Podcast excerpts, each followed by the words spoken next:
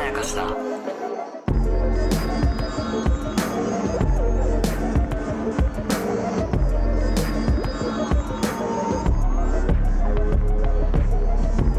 大島康之です高野湊です無限まやかしとは映画やドラマや漫画や小説などのフィクションすなわちまやかしを無限に貪り続けている私たち2人がそれらの感想や考察を述べていくラジオでございますおーす一番好きな花第4話が終わりまして直後1本目の感想でございますいおーすや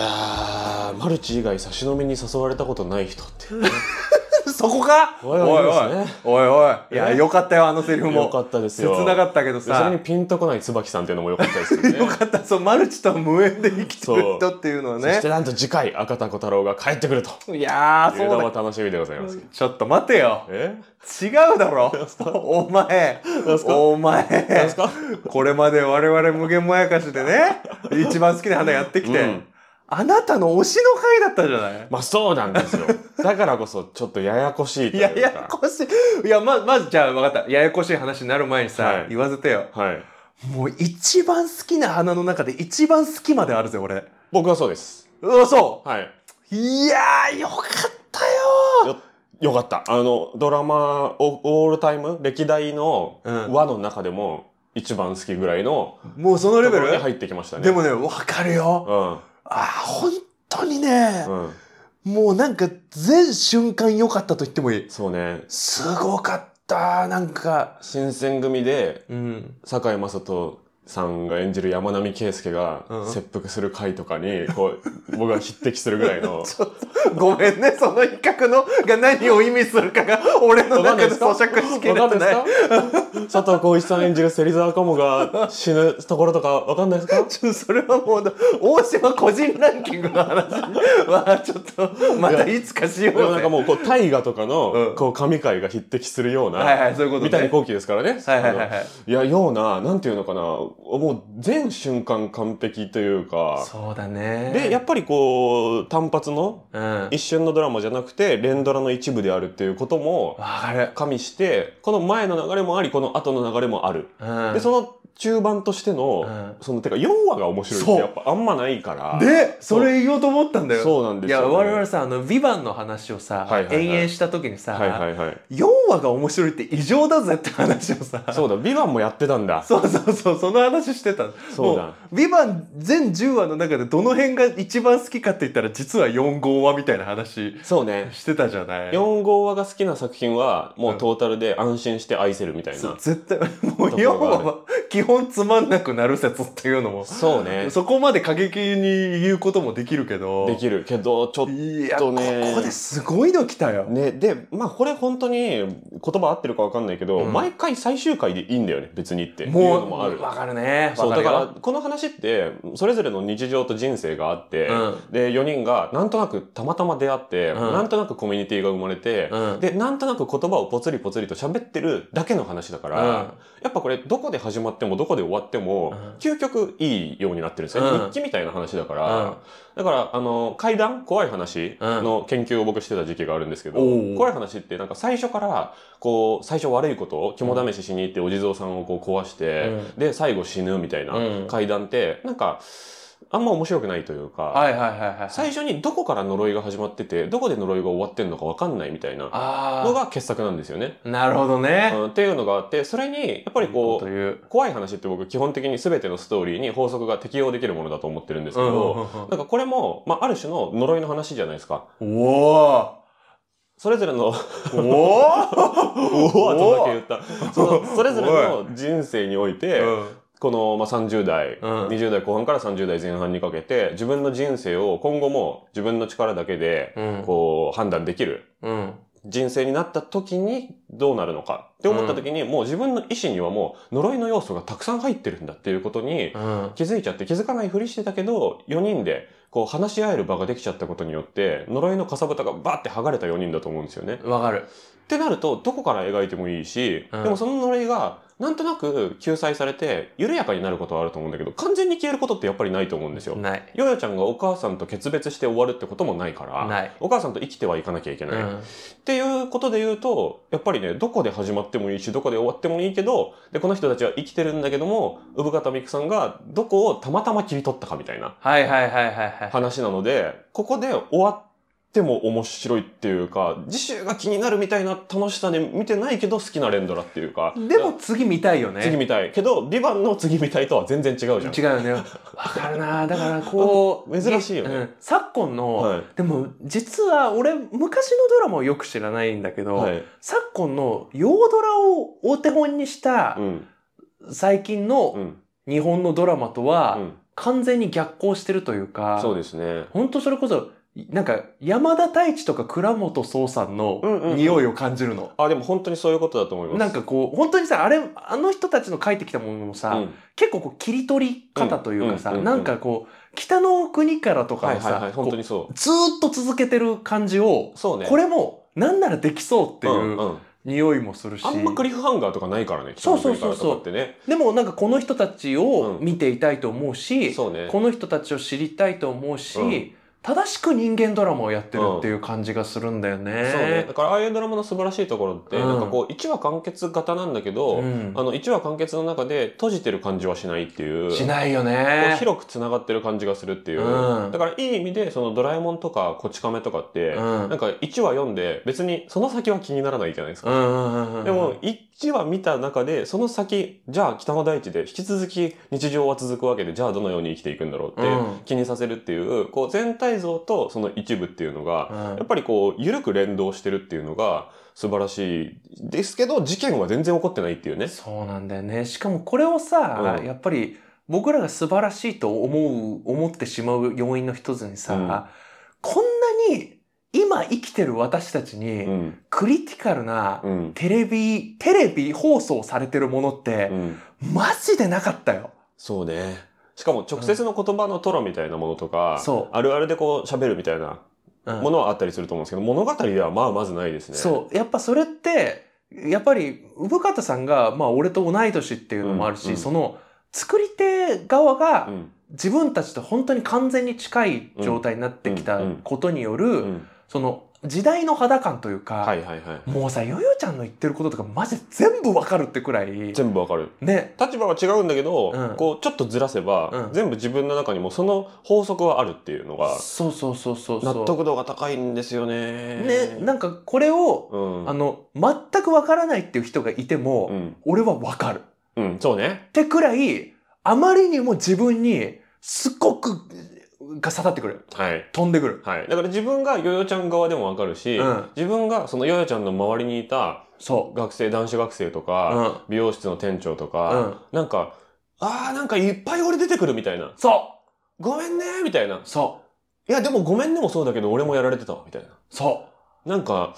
誰か一人に感情移入してるわけじゃないんだけど、うん世界のあるあるとして、めちゃくちゃいろんなところから入ってくるから、う入ってくる、い、やー、そっか、こういう風に世界見てるのって、う間違ったことじゃなかったんだっていう風に、なんか自分の人生が遡って肯定される感じがあって、ん、わかるねそれをまたさ、うん。いいドラマとして出してくれたのがいいじゃない。はいはいはい、はい。こういうのをさ、ただのさ、ツイッターポエムだのさ、はいはいはいインスタの白ハゲ漫画とかさ、はいはい、そういうものじじゃなくて、はい、こうちゃんと、その、本当にクオリティが高いじゃん。そうもうね。セリフのクオリティもすごいし、演技のクオリティもすごいし、はい全国区でやってるものっていういのな、中で、こんだけのものを出したっていうのが、うん、すごいなって思って。いや本当に素晴らしいと思います。よかったっねていうのがまあ側の感想でね。側の感想でただただ良かったって言ってるだけなんだけど、何の情報もなかったけど何 もの情報もなかった。まあちょっと、まあ、ざっくり要約してしまうと、 うんそのヨヨちゃんという、うんまあ、生まれつき、まあ、見た目が誰が見てもおそらく可愛らしい女の子が、まあ、主にですねその社会からの可愛い女の子としての、まあ、記号化されるっていうこと、ん。とあとプラス、まあ、関係あるようでないないようであるみたいなうん。感じのお母さんからの、えー女の子らしさの、まあ、押し付けであり希望である、うん。こう、呪縛っていうものを押し付けられていたところからの、まあ、解放されるまで、えーゆるーくその鎖がほどかれていくような回でしたね。で、そのためにこう、友達との出会いが必要だったっていうことだと思うんですよね。うんで、まあ、ゆくえちゃんとの出会いももちろん必要だし、えーその空気読んで席を外してくれる椿さんのとの出会いも必要だったし、っていうことで、まあ、4人全体でこう、一丸となって、ヨヨちゃんの悩みを解く、みたいな感じではなくて、そなんかたまたま出会った人たちが適材適所で、結果的にヨヨちゃんをちょっとだけ、ちょんとちょっとだけなんですよねう。。うん。本当に0.5%だけヨヨちゃんの立ち振る舞いとかを変えて、で、それに敏感に気づいたお母さんが、ヨヨ前のヨヨじゃないみたいなそ言い出す。で、あれはヨヨちゃんのことをお母さんはお母さんで、斎藤佑樹さんう。ね、うん。あの、見てないようでいてやっぱ見てるんですよね。そう、そこも、塩梅も良かったんだよな。そうなんですよね。なんか自分が見たいようにしか見てないから、見てないと思いがちなんだけど、でも自分が見たいようには見てるから、うん。だからめっちゃ見てて、で、自分のストライクゾーンに入らなくなった途端に、よよ、よよボールだよ、みたいな。そよよ、よよ、それボールだよってめっちゃ言ってくるう。みたいな。うんなんかそういう変化にするぐらいは、やっぱ3人がよよちゃんに影響を与えたんですよね、多分ね。そう、だから、これもさ、そうの、ん大島さんの言ってた、毎回最終話でいいっていうのは、本当そうだと思っはいて、はい俺これ前回は椿さん回だったとそうね思ったけど、うんその時に言ったんだけど、うんその、本来だったら、うんドラマのクライマックスに持ってくる大トロの部分を真ん中に持ってくるっていそうう。なんだよね。これもそうなのよ。うもう別にお母さんと唐突に会ってて、そこまでにん。、はい。あの4人で会って喋ったりもしてないのに、はいよゆちゃんはちゃんと言うわけ。うん。お人形を産んで、うん。それで遊んでるだけでしょそっていうのを言言うのう。は、うん。あの3人と出会ったからなんだっていうのが、うん。後の方になって分かってくるっていう。そうね。今回4人で一緒にいるシーンって実はほぼないですからね。そうなのよ、ねそうそうそうそう。だからそれがいちいちいらないっていうのも、これもまた前回僕らが話したことだと思うんだけど、そうそうそうそうなんか友達の定義だと思ってて、そうなんだよ。なんかこれがヨヨちゃんのうん。うん。人間関係改善部隊みたいな感じで LINE グループの名前がついちゃって、うん作戦会議隊みたいな そうそうそう感。じになったら、さあ今回はどうしますかみたいな、そなんか図図にしたりとかして、うん作戦を考えたりとかして、一回一回こうプロジェクトを組まなきゃいけなくなると思うんだけう、ど、うんいそやっちの方がね、ドラマとしてはね、作りやすいはずなんだよ。そうね、うんで、ある意味、例えば初恋の悪魔なんかうんうんうんは、一個一個の刑事事件があったから、そうそうそうだね。そう、ああいうふうに集まってたけど、うん今回はだからある意味初恋の悪魔と比較してみると結構面白いかなと思うんだけど、わかるななんかやっぱ事件はそれぞれのところに起こってるようで起こってないけど、結局一人一人の話でしかないから、そう。周りの3人はあんま干渉しないっていうところも含めて友達なんだよね、多分ね。そうなんだよ。やっぱなんかダメなうん瞬間っていうか、あ、なんか俺前はさ、いはいはい。ずいぶん前にね、俺ね、なんかね、知り合いのめちゃくちゃかっこいい花屋さんがいるんだけど、おおーめちゃくちゃかっこいい花屋さんが、はい。えなんかその、え、楓、楓くんですいや、か楓くんじゃ、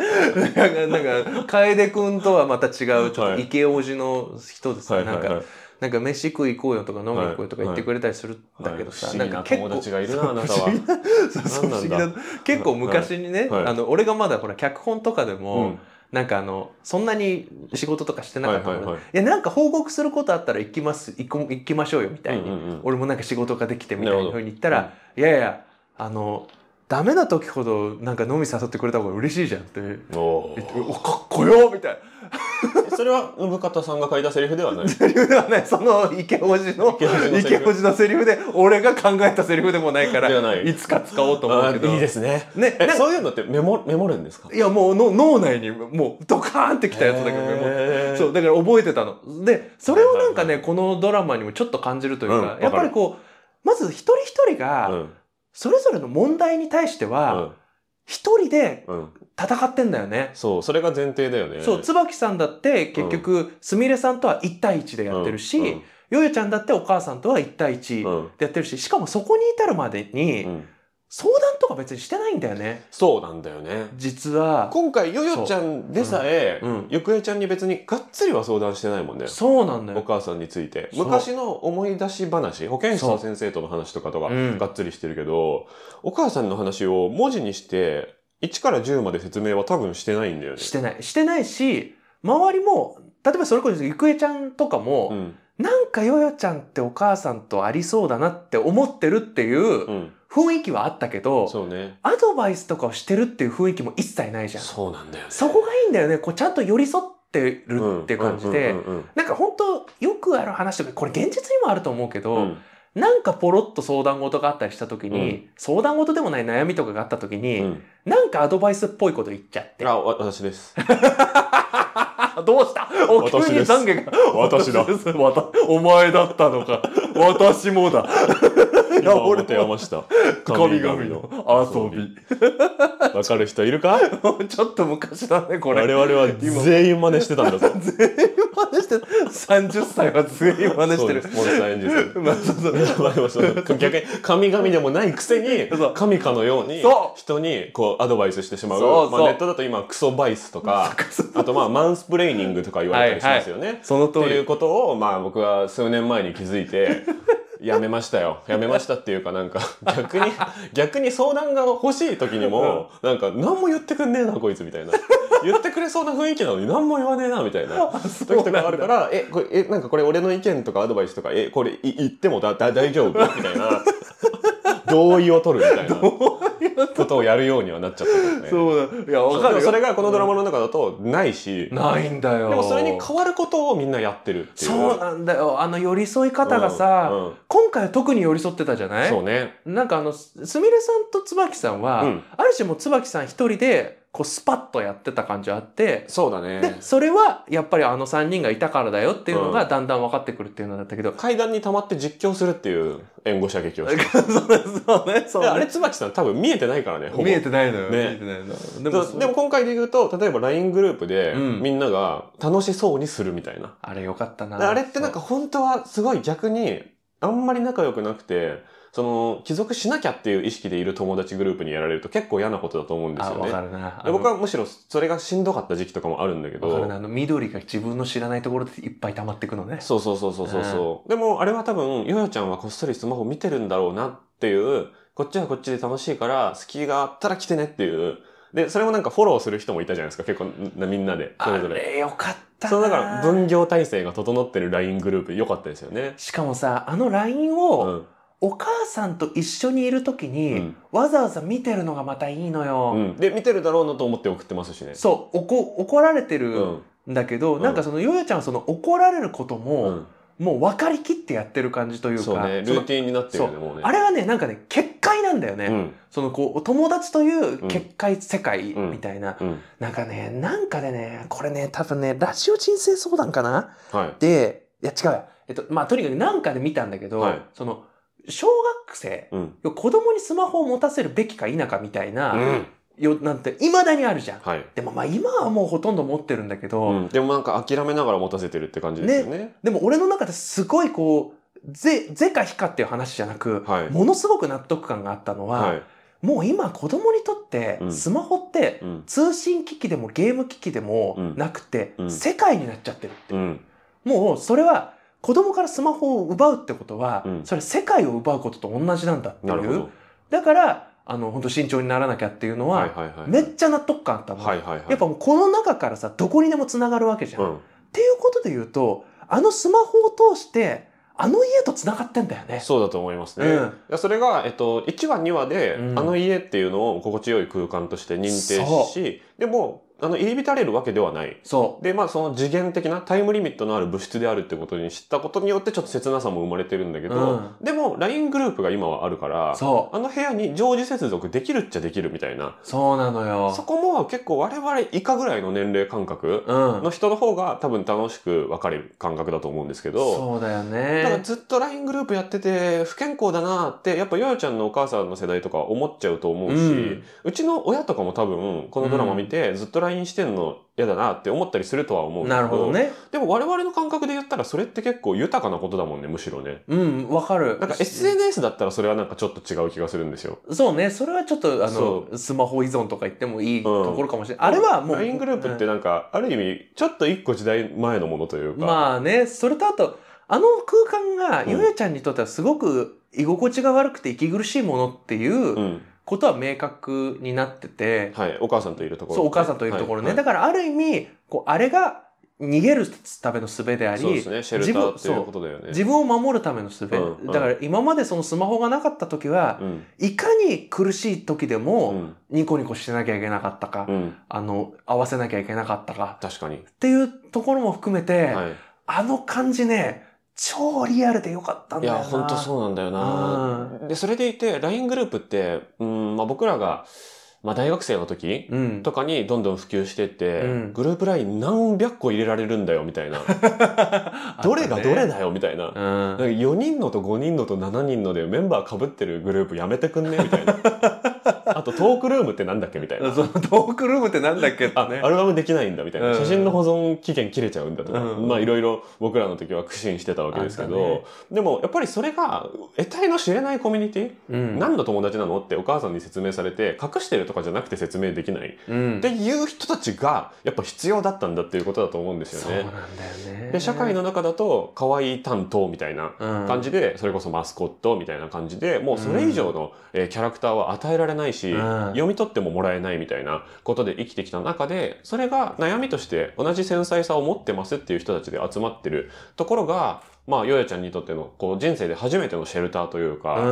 初めてちゃんと呼吸できる場所を発見したっうん。ていううことだと思うし、ん。やっぱり、うん、今の若い子たち LINE グループやらないって言うじゃないですか。結構ショックだけど、僕らとしては。いいよねもう、インスタでやり取りするとかさ。 LINE そもそもやらないとかね。そうそうそう。えでもインスタってさでもさめっちゃ1対1だよなとか思うんで僕ちょっと違和感あるというかあなあ、んかなん結か、構こっそりコミュニケーションになりすぎないかなっていうか俺なんか話ちょっとそれちゃうけど、はい俺その高校、あの、市場調査のためにはいはい高校生の友人と、はいあの、割と定期的に連絡を取るんだけどそれたまに言ってんなそう、その時れにはい聞いたのは、そのは、レイヤーがある。うんはこう、それぞれに役割があるっていういか、はめっちゃ親しい人は LINE やるいよは。いはいはいはいみたいな。でもなんか、まずはインスタ。うんまずはツイッターの DM。うんうんうんみたいな雰囲気の、こう、あの、そう器用なんだよねそう、器用なのよ。だからこう、それぞれに、プラットフォームご、なんなら LINE の中でグループ分けするところじゃなくて、うんプラットフォームごとに分けてるみたそいうだな。。あと、インスタのアカウントがいっぱいあるって言いますよね。とかね。友達2人としか相互フォローじゃない、そうそうそう。実質グループラインみたいなインスタがありますよね。そうそうそう3人だけのインスタみたいそういうな。のとかさ。でそれなんか陰口用とかじゃなくて、